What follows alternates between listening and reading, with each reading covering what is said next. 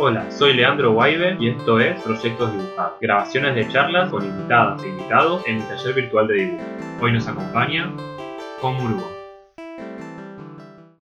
Bueno, está con nosotros Muruga, bienvenido. Gracias, ¿cómo estás? Guaibe, querido. Bien, querido. Eh, bueno. Colega, colega y editor. Bueno, yo te sigo en Instagram, veo mucho las historias que subís, algunas son muy. Y veo que tenés muchos procesos de trabajo distintos. O sea, veo a veces como que haces algo a lápiz y después lo pasás a, la máquina, al escáner, y, ahí en Photoshop haces algunas cosas. Pero también a veces veo que usás acuarela, puede ser. Este, o simplemente lo haces todo a mano. No sé. O sea, la pregunta es cómo es tu proceso creativo de las cosas, pero bueno. Bueno, es loco porque mm, claramente es algo que va cambiando. No sé si en toda la gente, porque pasa que ves artistas que no importa su obra, agarras una obra, no importa el, año o cuándo lo hizo, y como que lo reconoces, pero es igual el estilo, digamos, como que no cambia, ¿viste? hay muchos dibujantes y muchos artistas que, como que su estilo es muy reconocible.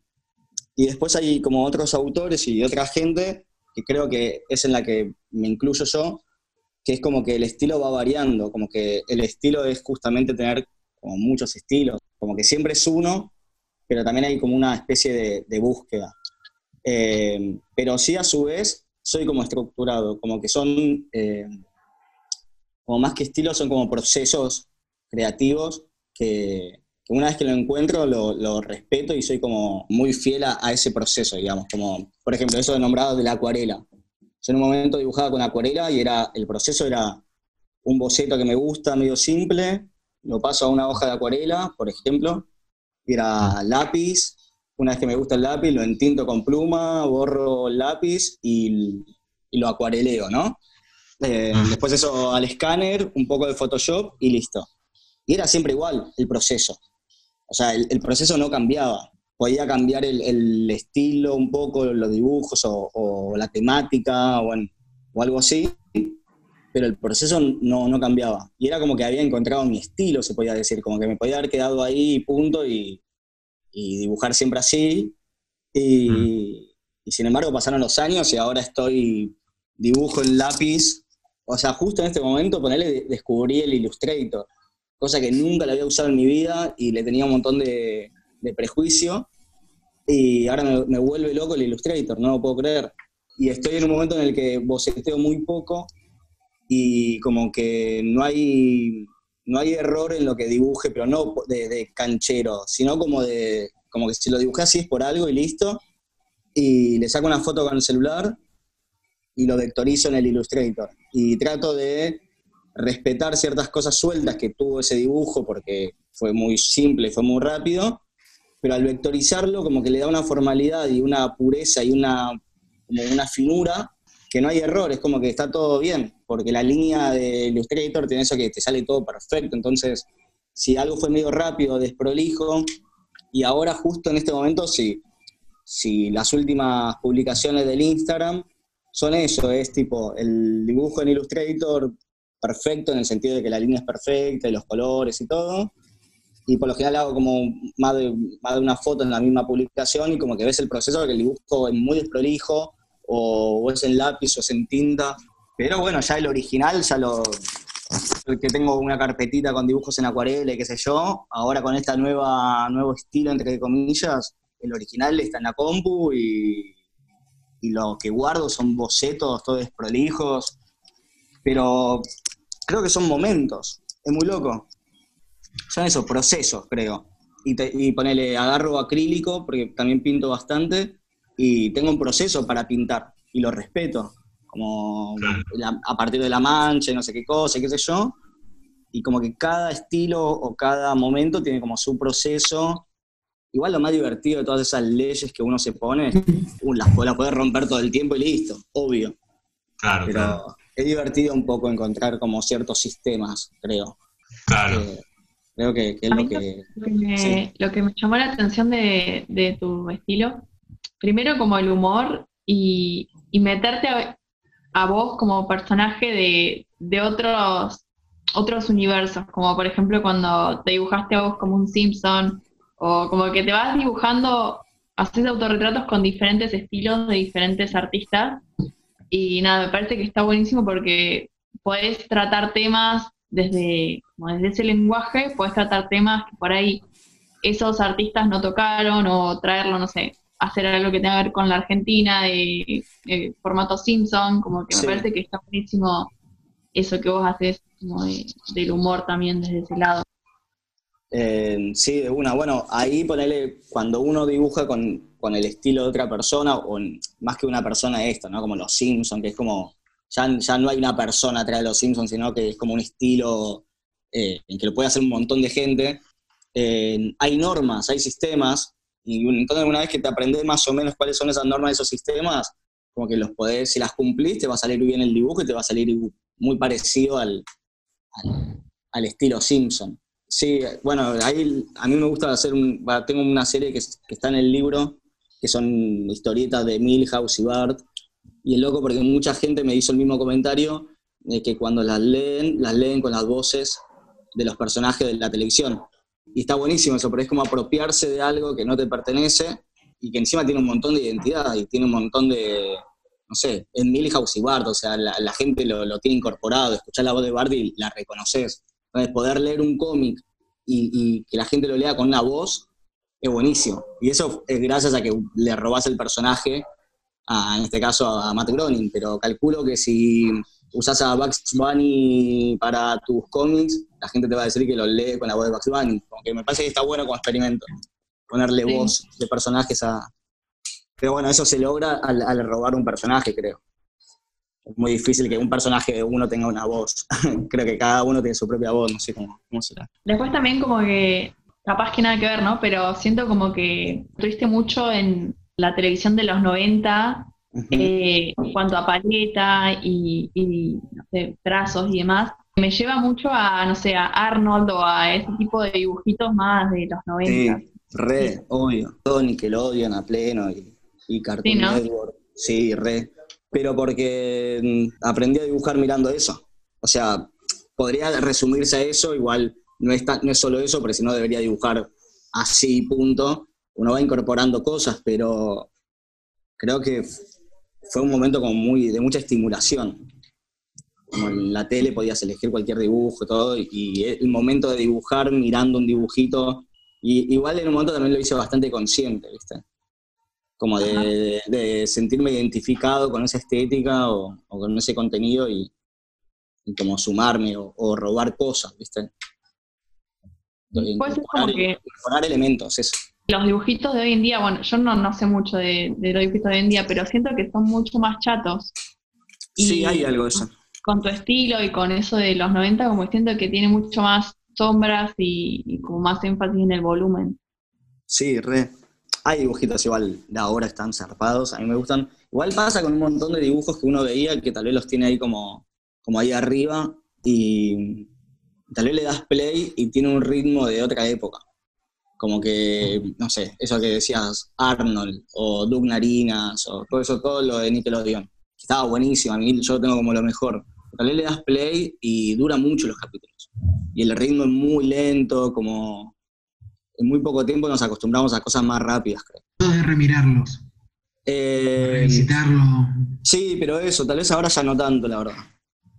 Porque, por eso, porque tal vez se hacen un poco lentos, tal vez prefiero tenerlos ahí como, como en la gloria, como que fue lo mejor y listo, y, no, volver a verlo, ¿viste? Tal vez quedarme más con esa imagen idealizada, que es un poco tal vez lo que termino, termino transmitiendo en, esto que vos decís, como que hay como una idealización o un romanticismo de, mm. los 90, digamos, porque también es eso, son todos dibujitos, la mayoría son todos yankees, eh, hay un sistema re imperial detrás, ¿no? Y uno lo consumía tal vez sin sin saberlo tanto, pero hay como, creo que hay un romanticismo y que hace unos años como que volvió y, justo coincidió con el momento en el que estábamos, estaba yo más dibujando y creo que gente de mi entorno también, como que estábamos muy en esa.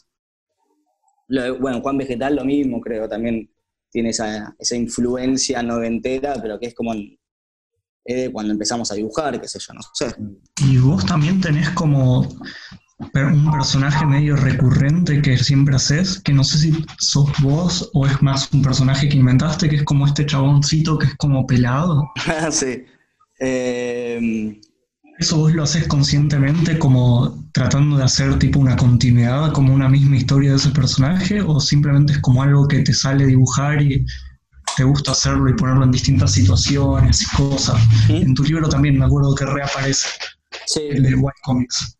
Sí, em, sí, creo que sí, que si me lo pregunto de verdad, no es el mismo, no es la misma persona.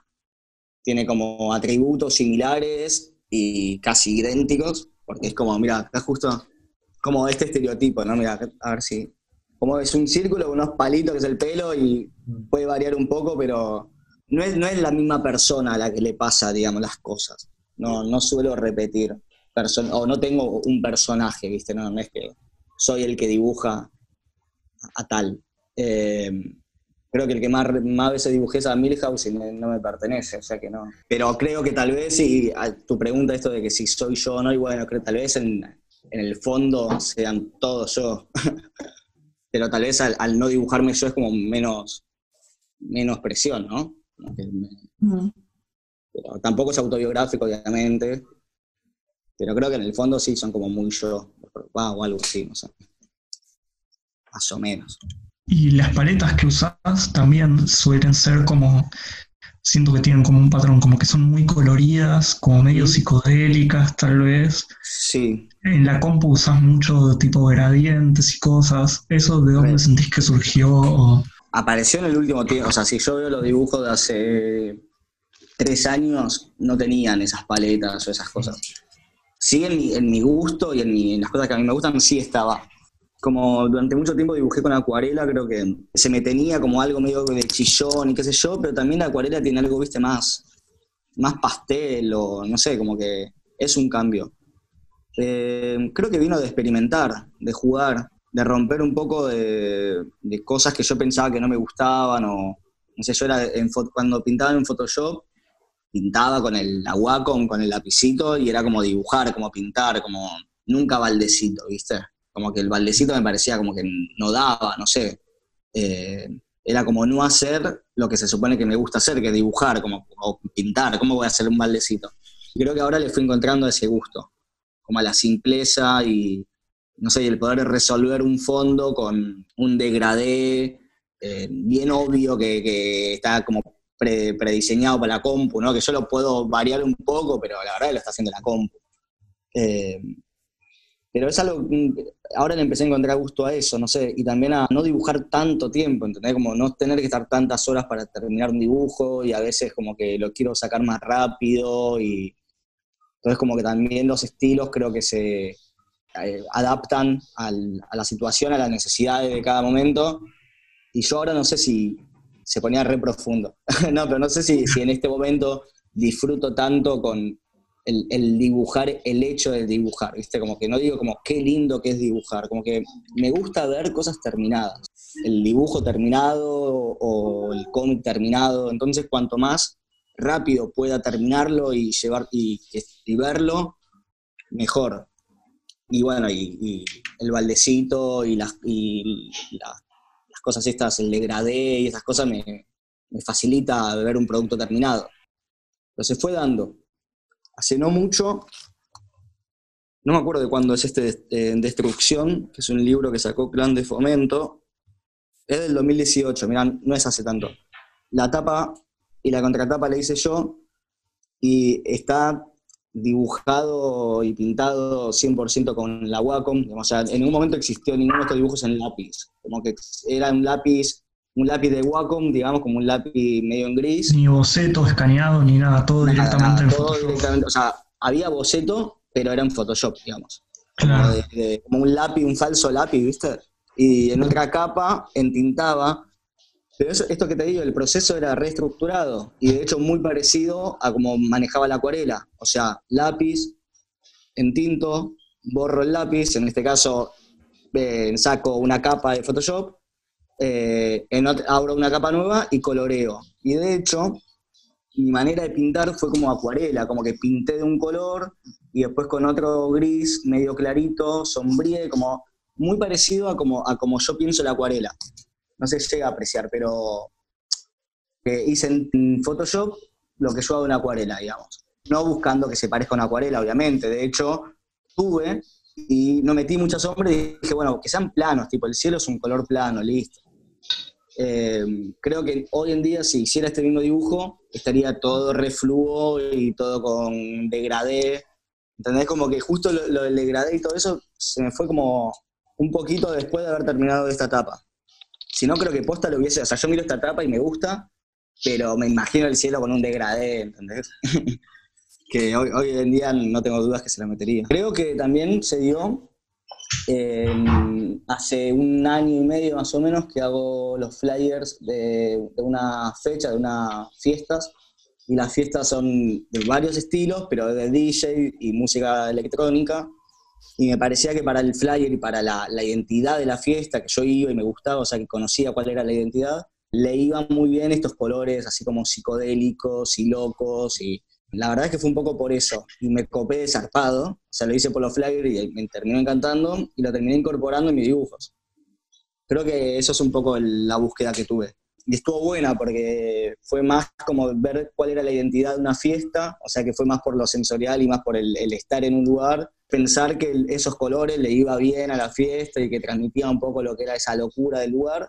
Y la manera de transmitirlo era esto, medio psicodélico, medio lisérgico, que bueno, que igual mis dibujos creo que siempre tuvieron algo de eso, pero no tanto como en los colores, como, como en el último tiempo, más que evidente, digamos. Che, ¿y te pasa esto que en, otra charla, no me acuerdo si fue con Iván o con Roberta, que hablábamos un poco del complejo de ir cambiando de estilo y no, yo me tengo que mantener en un estilo para que la gente cuando vea eso ya reconozca al toque que es mío tenés como ese complejo poner...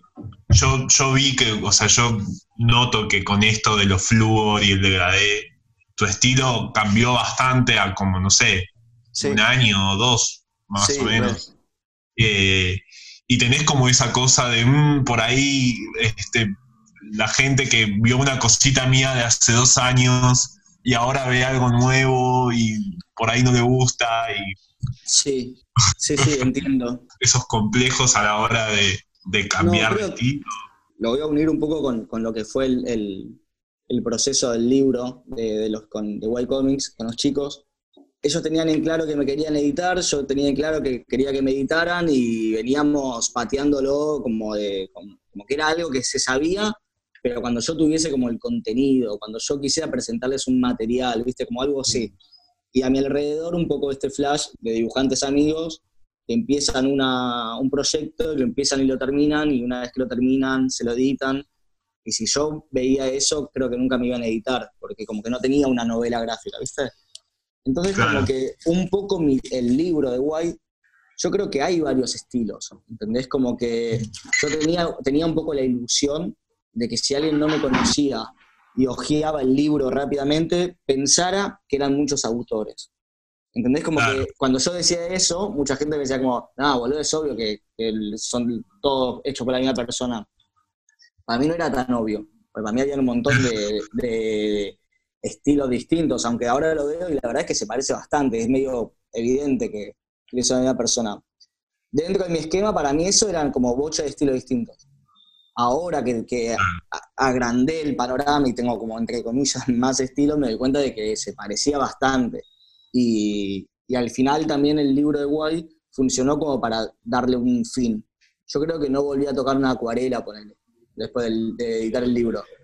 Claro, que la, ¿cómo se, ¿viste el, ¿Cómo se llama White? La parte esa donde la, retiración de la retiración de etapa, es una acuarela, eh, y como el, libro tenía muchas acuarelas, dije, bueno, vamos a hacer una retiración de etapa, que sea una acuarela, qué sé yo. Eh, y está todo dibujado también con tinta y toda la bola. Y creo que fue la última acuarela que, hice. O sea que necesitaba cerrar con eso. No me estaba representando tanto, ¿viste? Para mí la acuarela tiene algo de sentarte, de calma, de tu espacio, de tu luz, eh, bueno, lo, verán a, a con la acuarela, que es como, para mí es como un momento zen, ¿no? Como hay algo de, ritual. de ritual y de la agüita y los pinceles, y a mí no me estaba representando eso en, mi forma de, vida o las cosas que me pasaban, me parecía muy forzado. Tal vez esta cosa, esta rapidez y este boceto que, no, que parece feo, pero les hago una foto, me lo mando por Facebook, lo vectorizo, es como todo más como choto, pero a su vez el resultado se ve como reterminado y está acabado, está fino, o sea, no, es que, pero no sé, es como que yo sé que está hecho rápido o como más rápido, no sé. Igual cuando digo rápido no es tanto de horas de laburo, sino como que hay una rapidez en, el modo, ¿entendés? En vez de escanearlo y en buena calidad, les hago una, una foto con el celular y me la paso por Facebook, o sea, bien simple y no me importa la calidad de nada porque es solo para vectorizarlo. Eh, pero no, no tengo culpa de eso porque creo que como que más allá de qué material use, que creo que esto es al fin y al cabo lo que le pasa a un montón de personas, que no importa qué material uses o, qué dibujes, como que siempre como que hay algo que habla de uno. Entonces tal vez mañana esté dibujando con, no sé, con un material que desconozco ahora o algo así, y espero que siga teniendo como, como es, esa esencia, no sé. Claro. Perdón, y en tu caso, ¿qué es lo que crees que es eso? Que está en todos tus dibujos y que es como la esencia de tu estilo, sí. No sé, probablemente haya cosas muy puntuales, como como forma de dibujar, o como cosas que repito, como cosas muy evidentes, muy, muy conscientes, digo. Si yo hago siempre un Bar Simpson, ponele, no importa en qué estilo lo haga, se nota que es un Bar No sé, como que tal vez hay cosas que repito y que aunque cambie material, siga repitiendo. Pero la esencia sí no sé qué será. no, no sé qué Yo creo Que, que, puede ser eh, temas que tocas eh, en los dibujos, que para mí son muy clave en tus dibujos. No sé bueno, Me, pasó con, con, el, tema de la cuarentena, como que empezaron todos a, dibujar a gente encerrada o gente con la computadora, qué sé yo. Y yo empecé como a mirar mis dibujos y todos mis dibujos parecen gente que está en cuarentena. Como que sí, como que en el libro, ponele, creo que no hay ninguna historia o no hay ninguna página que pueda pertenecer a un mundo no cuarentena. como que ese panel, todo el día el internet, un chabón. Como que se reaplica ahora. Le pones un barbijo a todos los dibujos y los puedo, volver a subir. Me gusta eso, ¿eh? Nueva edición. Entonces, Para estar la nueva edición ampliada. Claro, sí. Pero sí, no, no sé si habrá algo más, qué sé yo. Calculo que sí, debe haber. A mí igual hay como personajes o como formas que, que repito, qué sé yo. Porque Tal vez ahí, ahí está el estilo, digamos. Pero me, aburriría lo que decís, esto como a todo, el, todo lo contrario, no, no tengo miedo. Eh, me aburriría si no cambiara, creo. Mm. Pero también me voy dando cuenta a medida que uno va creciendo, como que en un momento dije, uh, este es el estilo que tengo, bla, bla, y, y pasaron cinco años y el estilo se dio vuelta. Lo hice a propósito. Vegetal decía en la charla esa que tuvimos, que no fue grabada, en el momento que uh importa si vaya cambiando de, de medio, siempre te vas a poder reconocer vos en lo, en lo que cambia. Sí. Y creo que en tu caso pasa lo mismo también, que tal vez no es algo como con la forma o, qué elementos usás, sino que el espíritu tuyo se refleja en todo. Sí, yo creo que, que sobre todo es haber pasado como si nada, quizá, como tal vez en, ese, en eso ves que también le pasó a mí, medio, medio afortunados, pero como de, de nunca haber estado como en eso de tengo que encontrar un estilo, ¿viste? Como que no sé si a alguien le pasa, pero yo escucho como que hay gente como que te dice como, no, sí, me gusta dibujar, o, te dicen como dibuja bien, pero no tiene su estilo, o está buscando su estilo, ¿viste? Como que hay algo de eso, que claro, es una retarea, yo creo que fue apareciendo. Mm. Y, una vez que, no es que lo encontraste, sino que una vez que te sentís cómodo, puedes cambiar de material o lo que fuera porque ya lo encontraste, ya lo pasaste, o ya no tenés el apuro o la preocupación Mm. Eh, claro. Sí, pensá un poco, tiene que ver también eso que decía Lara del humor. Por ejemplo, la remera esa que hiciste de, los Ramones con la lengua de los Stones, sí. es como muy un humor tuyo también. Sí. Y, también se ve reflejado en todos tus dibujos sin importar cómo dibujes. Sí, de una. Lo del ejemplo ese de la remera podría estar como un poco como, como que parece a veces como que no me importaran las cosas o como si lo hiciera así como rápido o, o bueno, esto como burlándome o faltándole respeto, ponerle en este caso, no se sabe si, si a los Estonos, si a los Ramones, pero es como, como ahí, ¿no? Como, pero a su vez es como, yo me veo como reestructurado cada vez que, que agarro y hago algo. Pero tal vez como que si alguien que lo ve de afuera piensa como, ah, mira este pibe, no sé, hizo así nomás. O, No, la no. Em, pero creo que sí lo que, lo que me cuesta un poco y que siempre que intenté me, me cansó es como mantener, no, no lo llamemos estilo, sino tal, tal- llamémoslo como sistema. Como yo tal vez tengo distintos sistemas y el estilo tal vez es uno. Em, nunca pude mantener un sistema de que, no sé, en un cómic, poner una novela gráfica que sean 20 páginas con el mismo sistema, me aburre, me aburre. Como que hay algo impulsivo que me puede llegar a hacer, digo, bueno, quiero hacer cómic, estoy impulsivo, hago 10 páginas y ya está, son esas 10 páginas. No puedo esas 10 páginas convertirlas en 50. Mm. Y, y a veces pienso como que es una, como algo que a superar y qué sé yo, y también es como, qué sé yo, ya fue. Y el próximo libro que largue tal vez sea un, como, como parecido a este, que es como un libro en el que nunca sabes con qué estilo, con qué te va a salir y cada página es como un nuevo, un nuevo mundito, qué sé yo. Me, Sí. me gusta es- ese flash. Me acuerdo del fanzine ese justo estuve buscando lo encontré. El fanzine ¿Cuál? tuyo de, para hacer fanzines. Que habla de, bueno, Ah, sí. qué, tenés, qué tenés ganas de hacer, no sé, autos, bueno, y, y dibujaste un librito de autos en 10 minutos. Exacto. Y, Sí, sé, por ejemplo, este también, a mí me encanta, todo terminó. También parece Sí. un poco hecho así.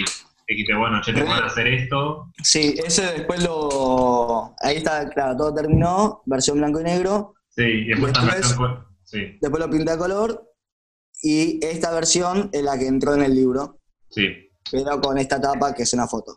Este es el, esto fue el, es el primer fanzine que hice en la vida.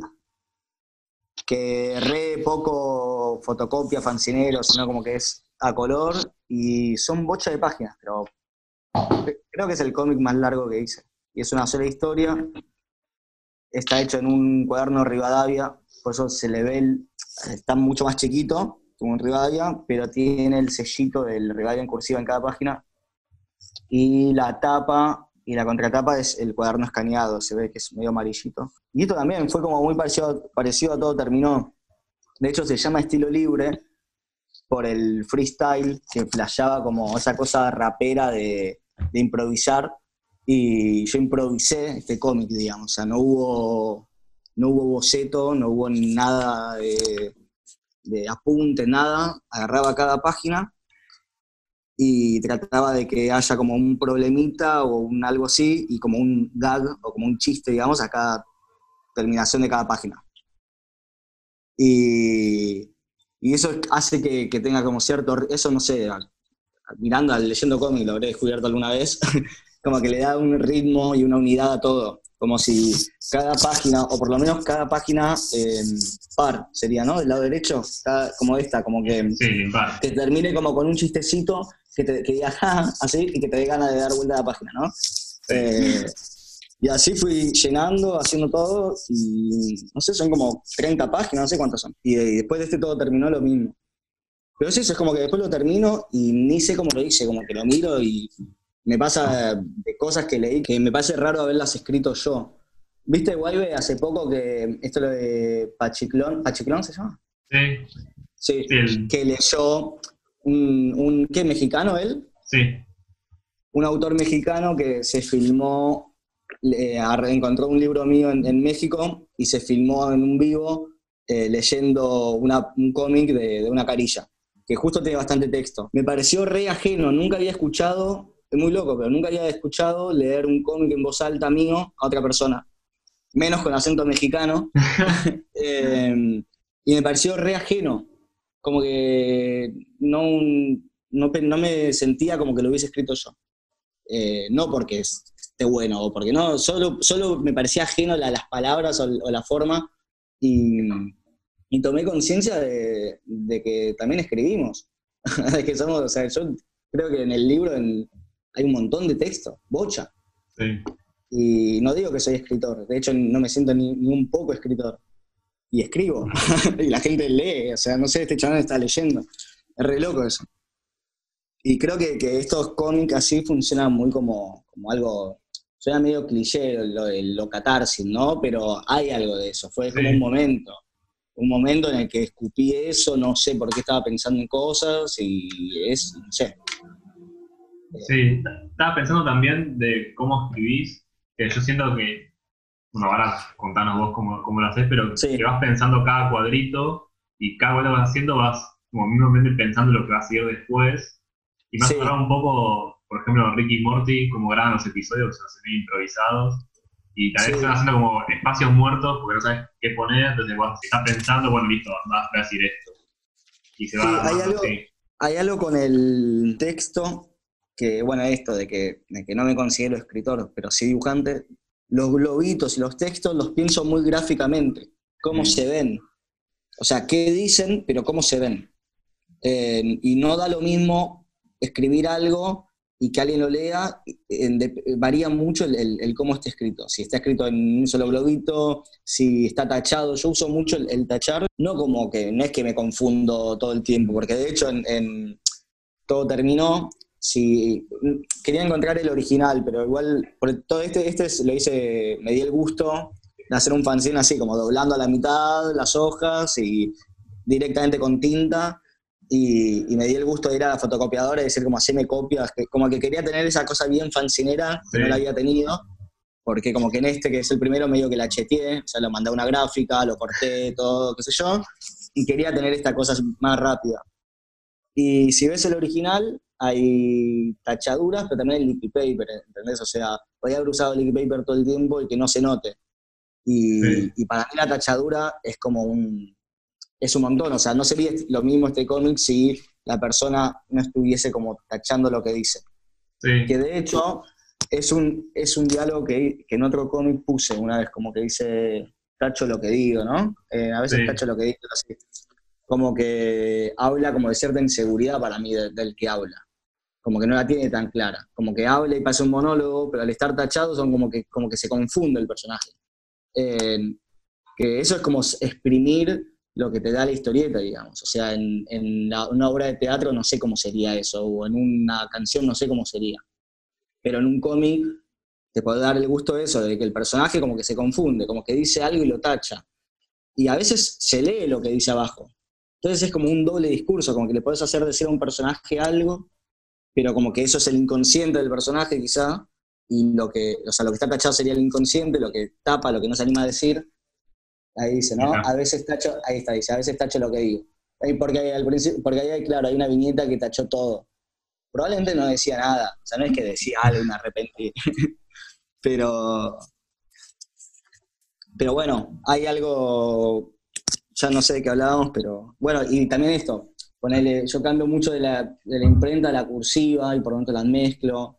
Y para mí hay frases que, no, ponele la tapa esta, se ve todo eso que digo. O sea, como perdí a mi perro acá, escrito así, y el me voy a morir para mí es claro que está en cursiva, no sé por qué, pero como que es algo re trágico y eso le da como cierta cosa. Sí, le cambia la voz al personaje, ¿no? Le cambia la voz. Lo hace más épica tal vez. Sí. Lírica, lírica, digamos. Bueno, pero a su vez no respeto tampoco, como que, como que son mis propias normas, como que bueno, le cambia la voz, pero no se sabe si está gritando, si le está diciendo sutil, Viste que en el, en el cómic, si vos manejás todo con imprenta minúscula, es una voz, pero si de repente metés imprenta mayúscula es como que el personaje gritó, ¿no? Como que lo dijo, le puso más énfasis. y yo en realidad escribo todo con mayúsculas, es como si todo el tiempo gritaran mis personajes. Entonces por eso te digo como que a esas leyes ya como preestablecidas las dejo a un lado y como que se crean mis propias normas en donde tenés que como, como lector tenés que aceptar eso, como tenés que aceptar que hay tachaduras, tenés que aceptar que, a veces no hay tildes, eh, a veces no hay acentos, y cuando hay un acento para mí es porque era clave que, lo esté. Pero si, pero si tenés una cabeza como más cuadrada y que no ves una tilde y ya no puedes leer el cómic, y te vas a perder tal vez de, las cosas que yo hago. Porque tal vez hay, a mí me chupan huevo tal vez algunas tildes, algunos, como que no me parece que todas sean importantes. Lo mismo con los puntos, como cuando, cuando un globito, un personaje tiene un punto final, para mí significa algo. Y solamente la gente lo lee y no, le da bola, pero para mí es como hay un punto. O bueno, y el subrayado lo mismo. Es como sacarle el jugo a, lo máximo a, a los elementos que tenés. Y en la historieta vos podés darle vueltas, pero el texto y el dibujo son los elementos básicos, digamos.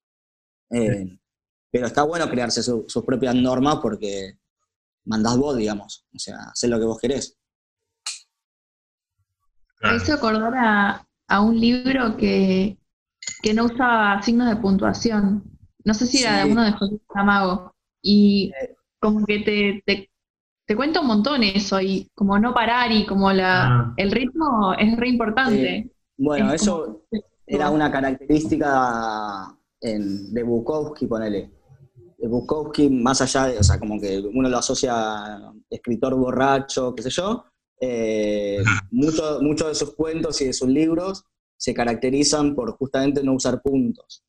Eh, que bueno, nada, acá vienen traducidos, todo, yo no leo en inglés, lo leo así, pero respetan eso, es como una característica. Y vos le agarrás el libro que está editado, no sé si Anagrama, no, me acuerdo quién es el que lo edita, eh, digamos, todo re profesional y qué sé yo, y ojeas el libro y no hay puntos. Y sí, le da algo pero bueno, porque para mí ahí hablaba más, es como justo era un autor, como que se cagaba en todo, qué sé yo, ¿no? Como hay algo como de, bueno, las normas no son para mí, la, medio rebelde. Yo no, sé si, por qué lo hago, pero claramente el, cambia cómo está escrito. Y ese que decís vos, Lara, no me acuerdo bien cuál es, pero creo que tiene que ver con una característica del personaje, ¿no? Creo que es uno el de José Saramago que se llama Ensayo sobre la ceguera, no estoy segura, pero sí es pero era como algo como que te transmitía desesperación. Claro. Como que no, había aire. Claro, claro, claro. Sí, sí, está buenísimo. Y no sé, ponele la semana pasada, no, bueno, hace 10 días más o menos, un día como que vine así todo entusiasmado de la calle que había salido a comprar con el barbijo, toda la bola, y empecé esto, que son como, a ver, son una, dos, tres... Oh, sí, yo lo vi, me re gustó, boludo.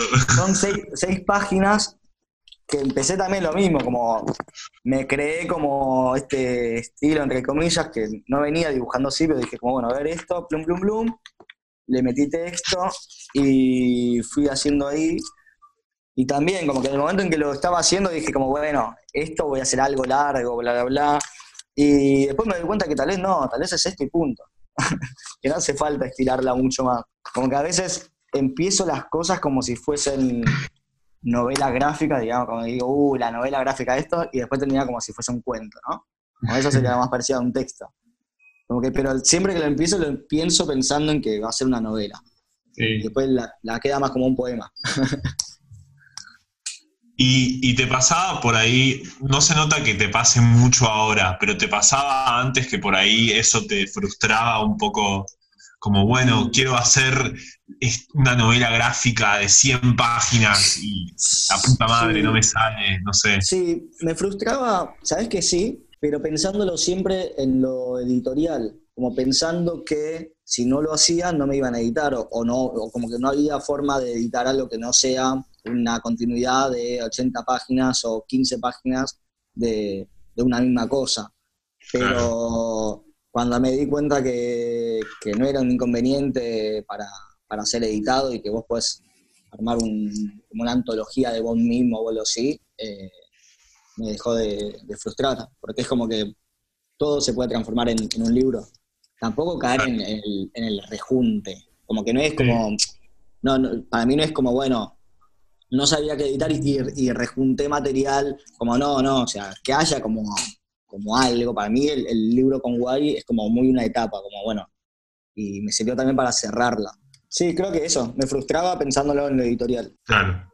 No, como en lo personal no, porque la verdad es que no me salía, o sea, no me salía no porque lo intentara, no me salía de que no me nace. Para mí es eso también, tiene mucho con la personalidad de cada uno, si uno no te sale hacer 20 páginas seguidas porque te aburrís y querés cambiar ya, respetarlo también, no, no obligarse a hacer 100 páginas, porque el lector después se entera, che, son 100 páginas, se nota que hay 20 que está con toda la pila y 80 que dijo, bueno, quiero terminar esto. Re, re, re. Además que también hay, gente que disfruta mucho el quizá el proceso, entonces, eh, obvio, haces como el boceto, una vez que haces los bocetos pasas la página, son procesos como que parecen más lentos o más dedicados, pero en realidad habla de que la persona disfruta Y si no lo disfrutas, no sé qué estás haciendo. Pero si en el caso en que lo disfrutes, eh, viste la, el tablero con la luz, la luz abajo. Yo nunca, nunca usé ese tablero. Me hubiese venido bien un montón de veces que estaba contra la pared, ¿no? Con mm. contra una puerta iluminada, pero tal vez para las cinco páginas que estaba haciendo no se justificaba tener, tener ese sistema. Sí, veo que Simon eh, Hanselman hace eso, ¿no? Tiene como un sistema de producción de hacer no sé cuántas páginas por día y está 15 horas por día dibujando. Hanselman es un re ejemplo de un sistema re fácil también como de copiar, ¿no? Como que vos decís como, ah, bueno, así hace la historieta este tipo, como... Sí, yo no podría eh, igual hacer eso, pero... Por eso. Pero yo tampoco podría, pero porque no... O sea, me encanta. No, no, no digo como, ay, podría ser Hanselman y no quiero. No, es increíble lo que hace el. Además, la, creatividad de, las situaciones, ¿no? Todo es como muy sitcom, muy serie animada. Sí. Pero Sí, no. Si yo quisiera hacer ese sistema, eh, sería una tortura para mí. Sí, eh, no, te iba a preguntar si tenés tipo alguna, algún o algunos referentes como que te gusta mucho su estilo y que sentís que aprendiste o querés copiar o te gustaría llegar a ser como. Sí, primero, más como en general, como que esos, esos dibujantes o esos historietistas que, que agarrás y que ves como que que pareciera que les chupa todo un huevo, como que ves cierta como soltura, qué sé yo, son los que más me dan ganas como de, dibujar. Cuando ves algo y te da ganas de dibujar. Si yo veo un dibujo como muy realista, por, si, por así decirlo, como muy eh, académicamente correcto, bueno, bla, digamos, ese estilo de dibujo, lo que llamarían bien hecho, yo lo puedo ver, pero no me da ganas de dibujar, no me transmite ganas de dibujar. No, es muy loco. Eh, puedo decir como está bien hecho, qué sé yo, como así de alto laburo, pero no me transmite ganas de, mm. dibujar. Y hay dibujos re simples, pero que son los que más me da ganas de tener un lápiz en la mano y, ya viste hacer algo. No sé qué, por qué. Yo estudié Bellas Artes y, tuve modelo vivo y toda la bola, o sea, como que si se quiere, tengo un estudio académico o, o me entiendo con un estudio medio correcto, o sea, podría hacerlo también eh, no me divierte, no me, no me llama, no sé. Y mm, sí, había un, ejemplo así muy puntual. Hay un fanzine, que no sé si lo, vos lo tenés, Guaybe, que se llama Super, de Fran López. Ah, sí. Eh, una burlesquita. Bueno, ese, ese fanzine, estaría bueno que lo vean porque quiero que vean la, la simpleza. A mí ya me gustaba el cómic, ya me gustaban ciertos autores, me venía comprando libros, toda la bola esto será tipo 2011, 2011, 2010, no me acuerdo cuándo fue que me compré este librito, y me voló la cabeza ese fanzine. Es una tontería, ¿eh? O sea, es, a mí me, gustan los autores que te invitan a participar, ¿viste? Que eso es lo que tiene algo, el virtuosismo o esas cosas, a veces te excluyen, ¿viste? O sea, pasaba mucho creo que en otra época con, con la música, pero como que hay música resarpada, pero que tal vez es re difícil de tocar y una tontería, pero ese cómic, como que el, diálogo que tienen, o sea, son dos, si no me equivoco, son dos como superhéroes, pero medio que también son como medio dos juguetes, como dos muñecos, peleándose, tienen, es como una, escena de acción, hay piñas, hay patadas, están volando, qué sé yo, se dicen cosas, pero es una misma voz, o sea, es es la misma persona la que está hablando todo el tiempo.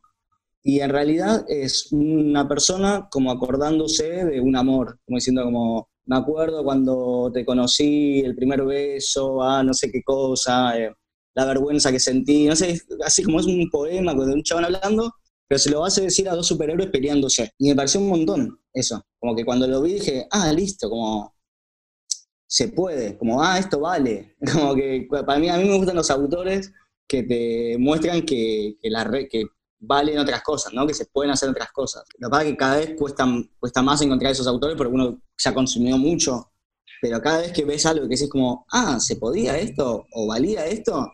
Es que la cabeza se te abre un montón. No sé cuándo fue la última vez que me pasó eso ahora, pero, pero creo que lo, más lindo es eso. Sí, a mí con vos eh, me pasa mucho esto de de no por ahí hacer personajes que ya existen, como bueno, los Simpsons o Hey Arnold, y me gusta que vos medio que te cagás en eso y, lo, haces. Aunque no se puede hacer, no, mentira, pero eso por ahí, eso que vos decís, me flashea mucho en, vos, como, ah, se puede. Bueno, buenísimo. me, encanta, me encanta transmitir eso porque creo que es lo que más me gusta de, a la hora de, consumir eh, historieta en este caso. Y, Creo que, yo te iba a consultar. ¿Cómo fue ese primer impulso de decir, bueno, hago un fanzine, publico, tipo, lo tiro al mundo? Porque uno está dibujando, está dibujando y un día dice, bueno. Sí. Eh, em, pruebo. Sí, creo que. Mm, bueno, este que hice fue un poquito. La verdad que a mí ese, ese cómic que nombré antes me flashó bastante. Y y un poquito acá, como si, si uno no conoce, o sea, aunque conozcan el otro cómic, no, nunca dirían como, uh, se copió de, de, Fran López, pero sí hay la secuencia de que son dos personajes, tienen como una especie de, batalla en un momento, que de hecho se vuelve medio acción, como por eso acá en la contratapa puse como dice acción, amor, dudas, como que hay acción en un momento, y este fue el primer fanzine que como que quise que la gente leyera o algo así. Creo que el impulso fue una, una exposición que iba, exponíamos con Juan Vegetal. Era la primera vez que nos, que nos íbamos a conocer en persona, digamos. Allá chateábamos, éramos amigos y, armamos una exposición en conjunto, pero, sin conocernos, que eran unos fichines estaban en, en, el Plaza Italia por ahí. Y un poco la motivación fue la fecha esa. ¿Entendés? Tener como, tener un día, entre comillas, de, presentación, ¿no? Aunque no había anunciado que lo llevaba y nada y había hecho eso, había, tenía, como en los días anteriores, había hecho una historieta que nunca había hecho de tantas páginas. Dije, ah, al primero, me acuerdo, el paso anterior fue mandarla por mail a un par. Es como un paso previo a pasarlo a papel. Lo escaneé y se lo mandé por mail a, bueno, se lo mandé a Vegetal y a un par a Risky, a un par de amigos. Me pidieron permiso si se lo podían mandar a más gente. Era un cómic de por mail. Nada, de eso a pasarlo a papel creo que ya era como, no sé, poner un, billetín y, hacerlo, ¿no? Y siempre me gustó como quería pensar esto, ¿no? Como qué va en la contratapa, qué va en este cosito de ahí, qué sé yo. Guaybe sabrá que, que me gusta estar como atento a esas cositas, a esos detalles. Y en el fanzine lo que tiene, lo que tiene lindo es que todos esos detalles dependen de vos. En el caso de autoeditarte, ¿no? Que le puedes meter todas las cositas que, que te gustan de los libros, no sé yo soy muy observador de esos detalles de los libros, ¿viste? Cuando los libros de los Simpsons, ponerle, tienen en esta parte de acá, dicen, este libro le pertenece a... Esas cositas, esas cosas me encantan de los libros. Pero creo que la motivación, la motivación en este caso fue una fecha puntual, llegar a una fecha. Y, porque justo el viernes estábamos hablando, para ahí es medio un denominador común eso de dos cosas, como agruparse como, bueno, vos estabas con Juan Vegetal, aunque no se conocían, era como que había una relación. Y otro de él, hacer. Bueno, no nos conocíamos, pero íbamos a hacer una fecha. Eh, quiero llevar algo. Hacer. No sale, pero hacer. Y como que el hacer trae el hacer y el agruparse es como que te potencia. Más que estar solo por ahí en un café. Sí, además como que siempre hubo o, nos enseñaron como un, estereotipo de dibujante como solitario o como que si dibujas te gusta estar solo o encerrado, ¿viste? Es medio un estereotipo. Y que es verdad porque, bueno, en ese momento estás vos, pero si estás acompañado a veces es mejor, no sé. y es como, como esa cosa de por qué los músicos se juntan a hacer música y los dibujantes no nos juntamos a, a dibujar, cada uno está en su proyecto y creo que fue un poco por eso también, como de... Sí, creo que a veces eso, como el ver proyectos ajenos también y, compartir un momento te, potencia, es verdad. Eh, y, el, hacer también creo que tenés como que siempre encontrar a ver cuál es tu motivación o qué es lo que más te gusta de ese proceso.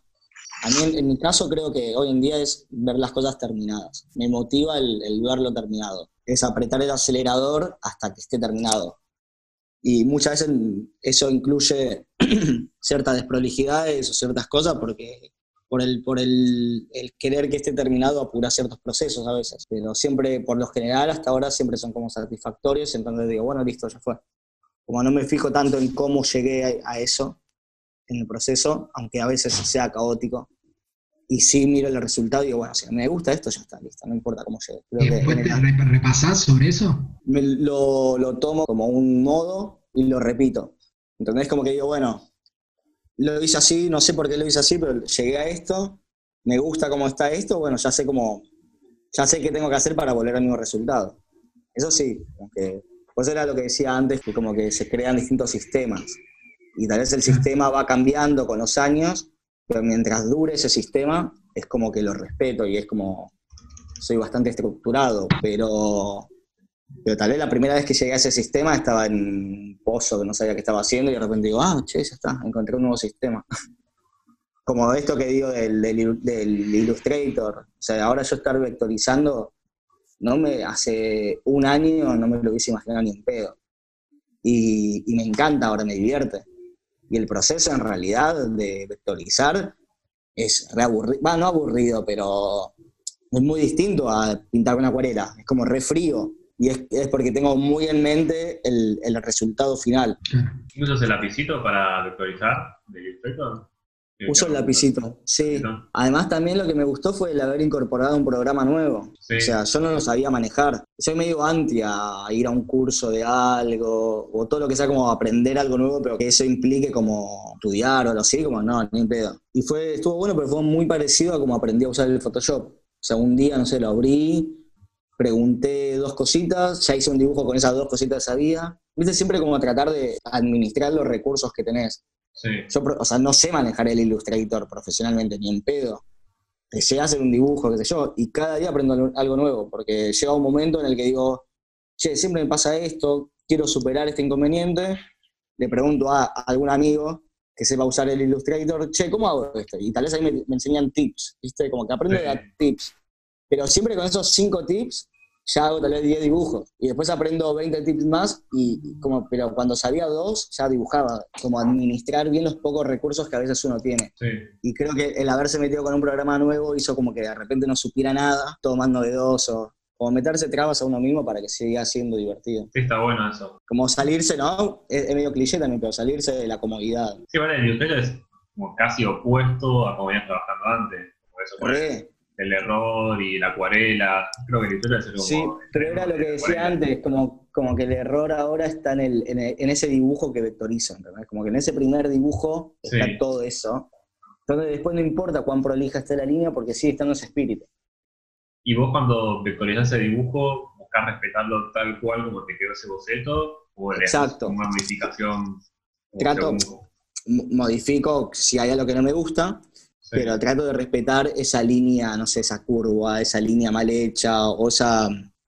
bueno, ahora no puedo mostrar cosas vectorizadas, pero después fíjense tal vez en el, en el Instagram que hago algo con el vector que es el salirse de la línea. Entonces, no sé, tener un círculo acá y esta línea tiene que terminar acá, también me paso a propósito. Que en el vector es una recontra decisión porque no es que se te va. Además que lo estoy Claro, y además que lo estoy laburando sumiado, entonces es muy una decisión no pasar, en, este caso pasarme de, los contornos, de la línea. Pero sí creo que, esa cosa así vectorizada es como lo, nuevo con lo que me enganché.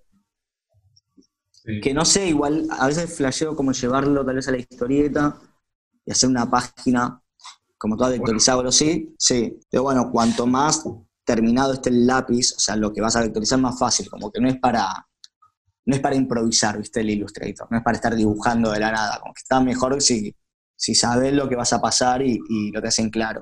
Sí, yo esa que probé no, no para nada. No, es que es rarísimo. no, no, es rarísimo. Yo no sé, lo, me, me siento como, como algo medio ajeno, pero me estaba pasando también que me estaba gustando un poco la estética. Veía cosas de otras personas y y estaba como cada vez más familiarizándome con el, con el vector y, cada vez viéndole como mala gracia. Antes, hace unos años me hubiese parecido un, no un insulto, pero algo como muy duro, como muy frío. ¿Viste? No, que Vicky la vez pasada hablaba de, cómo replicó pinceles en Photoshop para hacer técnicas suyas que hacía más en lápiz en Photoshop. Illustrator como de lograr un poco la calidez que haces con el dibujo, aunque como más cálido también igual el Illustrator, cómo lo trabajas vos, no es 100% frío, no es un vector bueno, me gusta, sí, me gusta eso. Bueno, tiene mucho por esto, que es el lapicito, o sea, como que igual dibujo, no, no busco las formas geométricas, ¿viste? Tal vez tiene algo de eso. Y también después cambia y ya como sabes que lo vas a vectorizar, la manera de dibujar también empieza a cambiar un poco. Este sistema que estoy manejando es como rarísimo, pero agarro hojas así, me copié con estas hojas de que son como de arroz, como que no son blancas, y tengo una redma ahí y la, me abrocho ahí según la cantidad de páginas que quiero y hago como estos, esta especie de libritos. Mm. Y por ejemplo, no sé, como, ves como un dibujo, ese lo, vectoricé, por ejemplo. Sí. Pero ves que es un dibujo chiquito en una esquina de un cuaderno, en una hoja que es bastante grande, la línea toda peluda, pero bueno, nada, es como eso medio así nomás, medio rápido, y después el dibujo se ve como hiper prolijo, no sé. O este también poner un lapicito, una hojita autodibujando. Ese me encanta cómo quedó. Bueno, pero ponele ese. Un personaje de los Simpsons o del Futurama. Sí, re, tiene esa. Bueno, los Simpsons. Y el de. El de la ley. Re, es como todo ah, eso. Bueno, es que me encantan esas. Esos son como mascotas, ¿no? Como. Ese tipo de mascotas me encanta. Pero ponele, ¿ves? La mano acá me salió mal, no me gustó que estuviese así, la redibujé acá al costadito, bueno, después cuando la vectoricé, pero en el Instagram subí como esta, esta manito y la otra, todo como... Me gustaba que se viera eso. Estoy viendo si hay alguno más. Bueno, y, los, los flyers que hacía, que hago para esta fiesta, el año pasado fue esto que, hablábamos de que le metí los, los degradé, los colores bien flu, va, flu no, pero bien como estridentes, qué sé yo. Y, ahora para el 2020, como que querían como cambiar un poquito la onda, pero que se siga notando que, era como la misma fiesta. Y como yo estaba pleno con vectorizando, ahora son hechos en Illustrator, esos flyers. Pero es también lo mismo, como no sé, yo hacía flyer hace cinco años y eran hechos en acuarela y tinta china. Sí, me acuerdo de creo que así, ¿no? Sí, o, sí, sí, muchos, todos los de esa época, sí. Y que también van como, si mirás el contexto, tal vez iban bien, y eran tal vez bandas indie, y la acuarela le quedaba bien, y el pastel le quedaba bien, y no sé, y ahora estoy haciendo esto para fiestas más electrónicas y tal vez que sea Illustrator y degradés y colores plenos, le queda bien. Entonces como que se va adaptando todo un poco. Pero bueno, los originales de todos estos dibujos son así, como muy peludos, muy líneas que, no importa porque sé que como que después, después los zafo en, en la compu. Hoy este ya es un boceto bien que no se entiende nada, y bien chiquito, y después lo, lo vectoricé también. Y a ver, estoy viendo, por ejemplo, en este de, de Piraña, el post-post este, hay unos dibujos que justo son como estilo de los flyers del año pasado, que era como en la onda en la que estaba. ahí sí están esos colores como bien, bien degradé, bien power, que creo que en el libro de Guay había solo uno que me acuerdo que, que tal vez los colores me habían advertido, esto de, che, mirá que cuando lo pasamos a CMYK, tal vez no queden tan así, qué sé yo. Este, ¿no? Ese. Ese, es el, ese es el que tiene los colores más, más así chillones, digamos, de todo el libro. Pero no hay ningún degradé ni en todo, hay ningún degradé Photoshop en todo el libro. Sí, lo que tiene eso de, del degradé y los colores fluo, que reproducirlos en tinta es mucho más difícil si usas sí. o, o Sí, pero también tiene algo, es cuando, cuando lo imprimís, pero sobre todo en, como en el libro que es, a, que es como a chorro, ¿no? Que es tinta. Porque, por ejemplo, offset. los flyers, los flyers cuando se imprimen en láser quedan increíbles. Entonces, también fue como algo que me estimuló así como a, seguir haciéndolo. Porque lo impreso quedaba increíble. Sí, está bueno eso también, ¿no? Como saber el soporte final, o puede ser para internet, o, puede ser pensado para láser. Vos trabajaste muchas cosas en láser, estos sí. Me re mal acostumbré, sí, también eso, me re mal acostumbré porque me autoeditaba yo imprimiéndome, imprimiendo en láser y la acuarela y todo quedaba re bien. O sea, quedaba igual a como yo lo veía en la compu. Sí. Y que para mí ese siempre fue el parámetro. Como no, no cómo se ve el original, sino cómo se ve en la compu. Y se veían igual. Y claro, y después con, el libro de White sí noté un poco más esas cosas como de, de que tenés que estar atento, digamos. Que no, no da lo mismo cualquier, editar cualquier cosa, no da lo mismo imprimir cualquier cosa. Pero bueno, eso ya tiene que ver como cómo lo vas a imprimir yo creo que, no sé, hiciera todo un libro así todo fluo, todo re loco, y, después cuando lo quiero imprimir no me queda bien, sería como una cagada, como que también tenés como que saber cómo lo vas a querer resolver después. Hay muchos dibujos así, esto de Illustrator y con esto de Grade y todo, que tal vez en tinta quedarían mal, pero tal vez una adaptación a risografía es una bomba. Claro. ¿Viste? Como por esos degradés o por tenerlo tan prolijo en, Illustrator el archivo, con eso, con la línea vector. Eh, y también le sacas un poco de lo frío, que depende cómo lo quieras imprimir también. Entonces, el láser es hermoso y el láser tiene algo que volvemos a lo de los 90 y esa cosa noventosa, de los álbumes de figurita, de, la, del sticker. A mí me encantan esas cosas. Sí, a mí, por ejemplo, el láser nunca me gustó, porque era todo mucho más fuerte, más vibrante. Sí. Me, gustó, más chorro a tinta que se lavaba todo. son, gustos. Por eso, claro, está bueno por reconocer. Obvio, yo siempre busqué más una, la estética más de, álbum de figurita, de revista, de póster, de, esa cosa plasticosa. Entonces, cuando las primeras veces que vi un dibujo mío impreso, me provocó como una cosa como wow, parece, viste, parece álbum de figurita, parece kiosco de revista. Eh, lo, lo, tenía como sinónimo de pro, ¿no? Como de, que parece algo chino.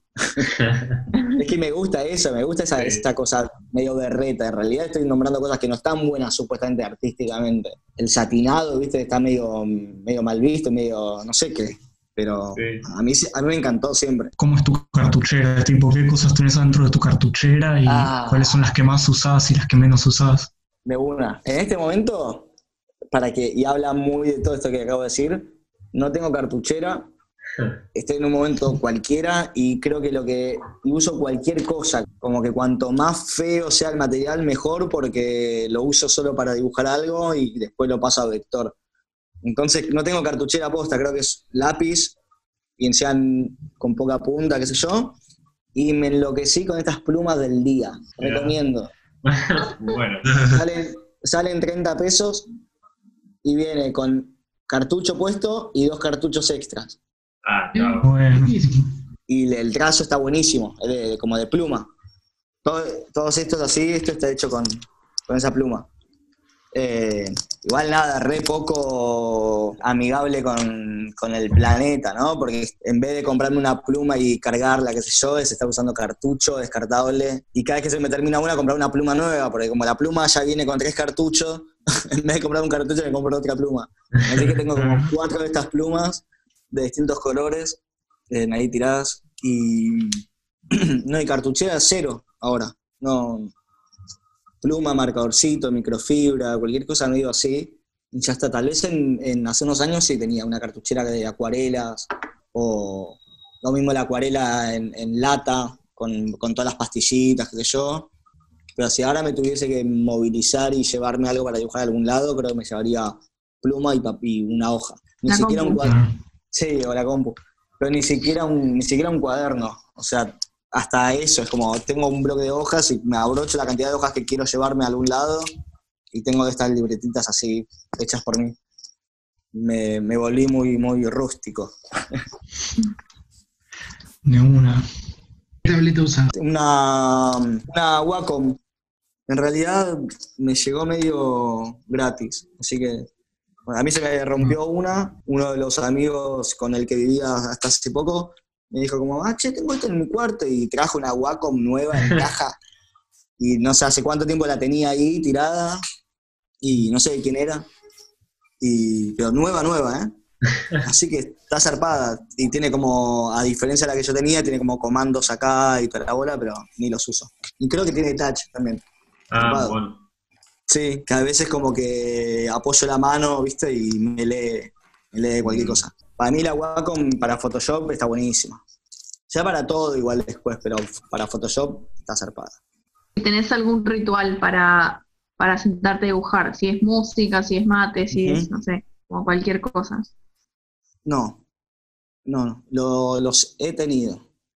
Pero en esto de, que justo, es como que todo se une a lo mismo, como de que fue cambiando. Y, que me calculo y espero que siempre sea así. Pero en este momento cero, cero ritual. Ni, ni momento del día, ni música, ni nada, ni mate, ni cerveza, o sea, puede ser cualquier cosa, no, no sé en cualquier momento. Sí, es como muy... Una birra a las 9 de la mañana. No, no, claro, no, no. Respetando esas cosas la, respeto. Pero muy poco sistemático, como que el sistema está más en, esto que, decía, ¿no? El lápiz, Illustrator, bla, bla, pero después todo el entorno, todo puede como variar un montón. ¿Qué dibujás cuando no sabes qué ah. dibujar? Como cuando estás hablando por teléfono, por Cuando estás en modo automático. Sí, re. Creo que dibujo algo que todo el tiempo quiero romperlo y no hacerlo y está un poco referido al, a lo del personajito que, que, decían antes, que me preguntabas si, si, era siempre el mismo personaje o si era yo, creo que hago ese personajito. Y no me gusta, me siento como, como básico, porque además es un círculo, o sea, es, es estar dibujando, tal vez la hoja está en blanco y es un circulito ahí y un circulito, dos puntitos y empieza ahí un personajito, pero no puedo creer como, como haber incorporado tantas cosas y tratar de ser tan abierto en cosas, y después estar dibujando un círculo, que es creo que es lo más básico del humano, creo. Darle un lápiz a alguien y que haga un círculo, me parece que un mono debe hacer un círculo. y a veces te pasa que con esto del personajito este, ¿no? Por ejemplo, te dan ganas de, de hacer, de tener como en tus dibujos o tus historias. Bueno, este personaje un poco lo es, pero como un personaje que tenga nombre y no sé, tenga sus amigos o qué sé yo en, alguna historia, tipo Has, como este que hace magia blanca, ¿cómo se llama? Siempre me olvido. Tipo Hanselman. Em, mm, tal vez como así, como una cosa muy que me gustaría, no sé, me podría llegar a gustar como una fantasía pero la verdad es que se, se contradice para mí con muchas cosas que, acabo de decir como del proceso y eso, como que eso implicaría en dibujar siempre lo mismo o repetir siempre lo mismo. Tal vez buscaría como una solución, por ejemplo, tal vez sería no dibujar siempre con el mismo estilo al personaje, por ejemplo. Tal vez eso sería como una, una forma. Tal vez aparece el mismo personaje, aparece el mismo mundito, los mismos amigos, pero en cada aventura, por ejemplo, siguiendo la fantasía, eh, el estilo de dibujo es, distinto, varía. Que me encantan esas cosas cuando suceden. Hay un montón de, gente que lo hace. Tal vez sería medio así, porque si no, debería esto, respetar un mismo estilo, respetar cierto, ciertas cosas que son las que a las, a las que le estoy escapando, creo. Es que igual eso se termina formando en tu estilo, como no tener estilo o la mezcla de estilos también como que... Obvio. Y también la forma de hablar. O sea, sí. El siempre, eh, lo que vos decías del chistecito final, eso también como que termina siendo parte de tu estilo, creo.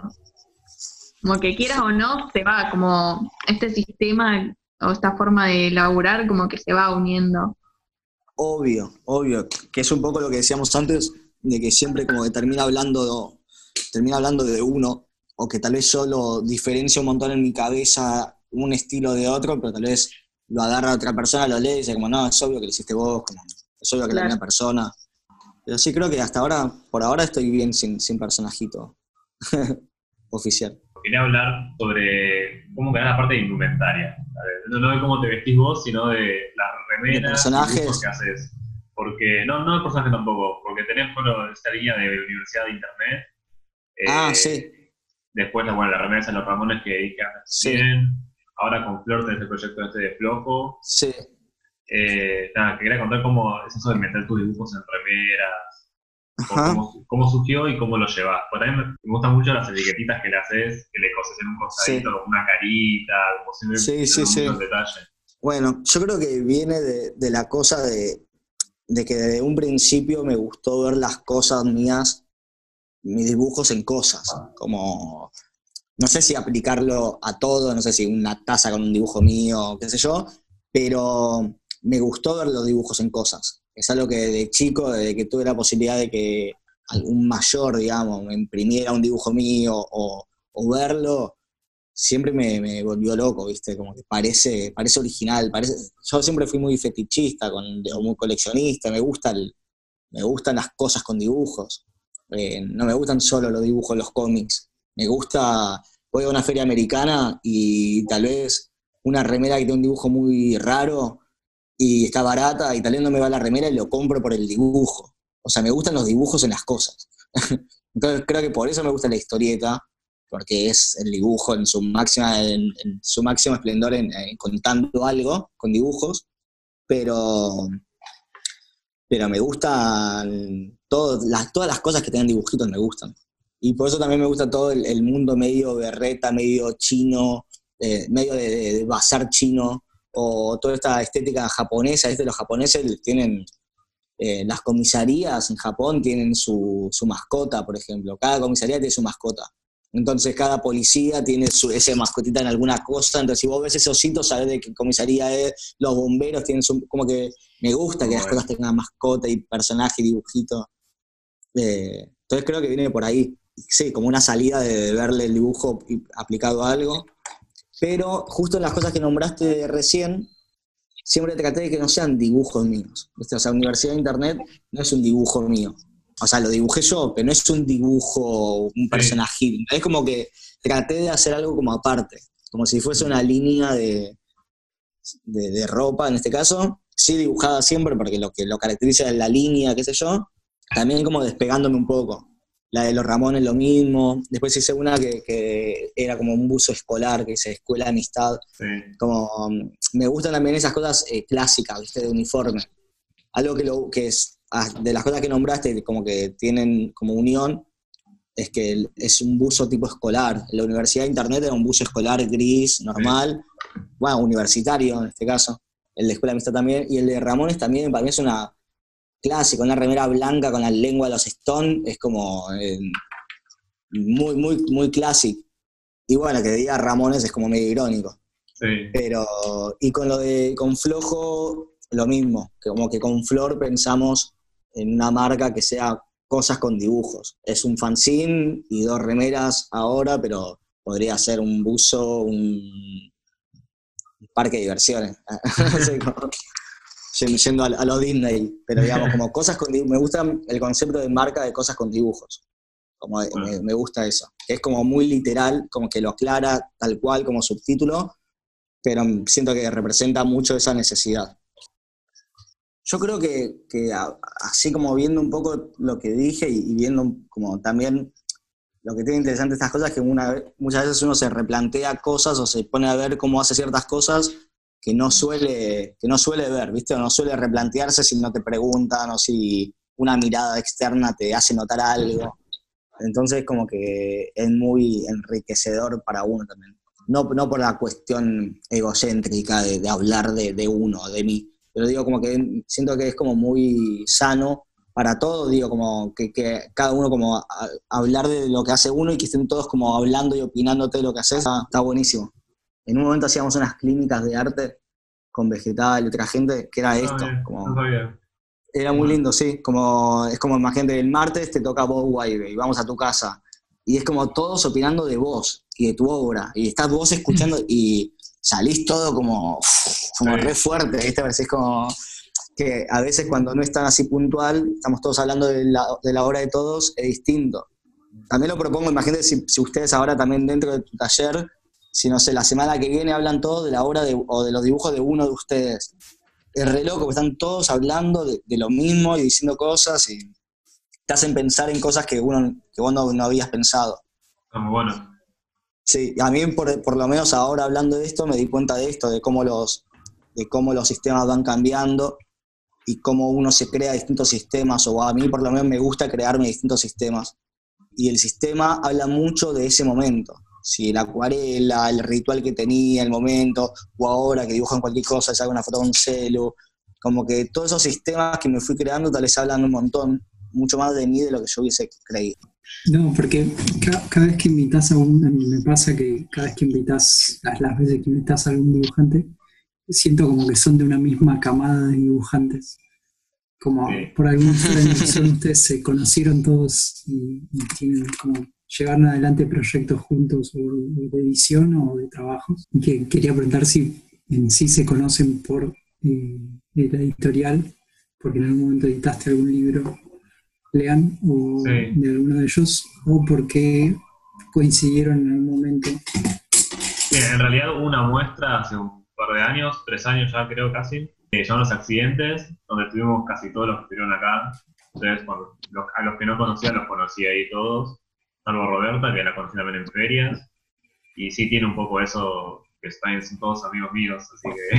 Yo creo que, creo que hay algo que en principio un poco nos excedió, que fue como algo generacional, como algo que uno no puede evitar, eh, y de esto de haber consumido cosas en común, de tener como gustos en común, mucho por, mucho por esto, insisto, con la generación.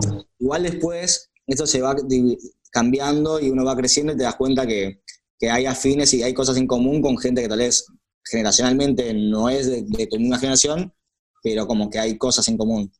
Yo creo que en mi caso... No, Pedro Mancini, por ejemplo, o Dagmar Flash, claro. Pedro está en nuestra generación también.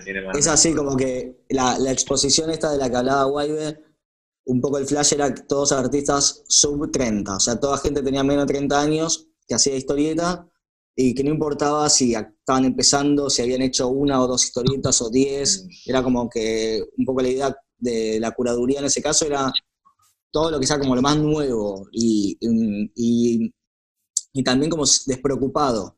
Viste, como que había mucha, mucha gente que estaba ahí como que tal vez esta cosa como de caer en la historieta, parece como esa cosa de caer en la, en la educación pública.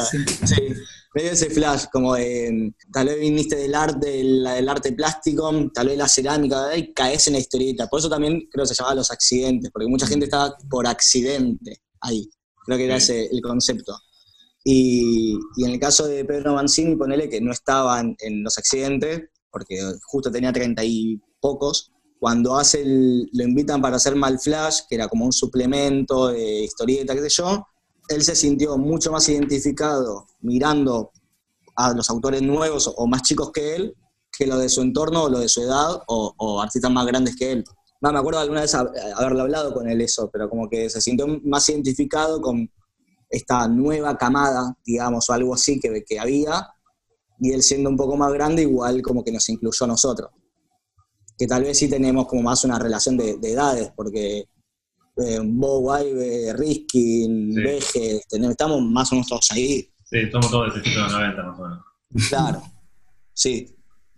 Entonces creo que ahí hay algo, pero después ves cosas de otros autores, de otras generaciones y, también. A mí me pasa mucho con Javi Velasco. Javi Velasco, Javier eh, claramente no es, no es de nuestra generación, es más grande, en otra vida, tiene un hijo, qué sé yo, el hijo es grande, tiene como 7, 8 años, no sé cuántos tiene, y, para mí Javi, su obra es, muy joven. O sea, su, su no tal vez de lo que habla, pero como que hay algo en la línea o en la manera o en la despreocupación, todo que lo veo mucho más relacionado a nuestro mundo que tal vez que al de autores más, más grandes. Pero sí, creo que, que somos amigos por, por la generación y todo eso. Sí, coincidieron en tiempo y espacio.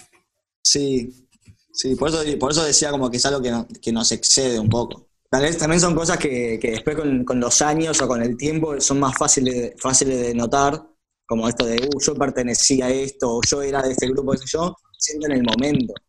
Y tal vez con los chicos nos tuvimos la posibilidad o la suerte de, ser conscientes en el momento de, ah, somos, estamos, tenemos algo en común, más o menos. Sí, también de, generar ese grupo, como esa comunidad en algún sentido.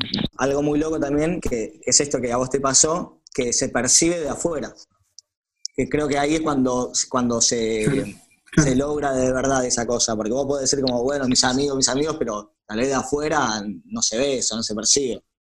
A nosotros se nos percibía como es muy probable, me pasa de cuando lees notas o, ves autores que hablan de, algunos de los chicos, que siempre nombran a uno y a otro, ¿no? Como que es, bueno, Guaybe, Risky, o como dicen, Jo y, y, Juan, y Juan B, como que siempre son como que, no, no, no nombran a uno, nombran a dos o a tres, como que es, como que hay algo, ¿viste? Está bueno.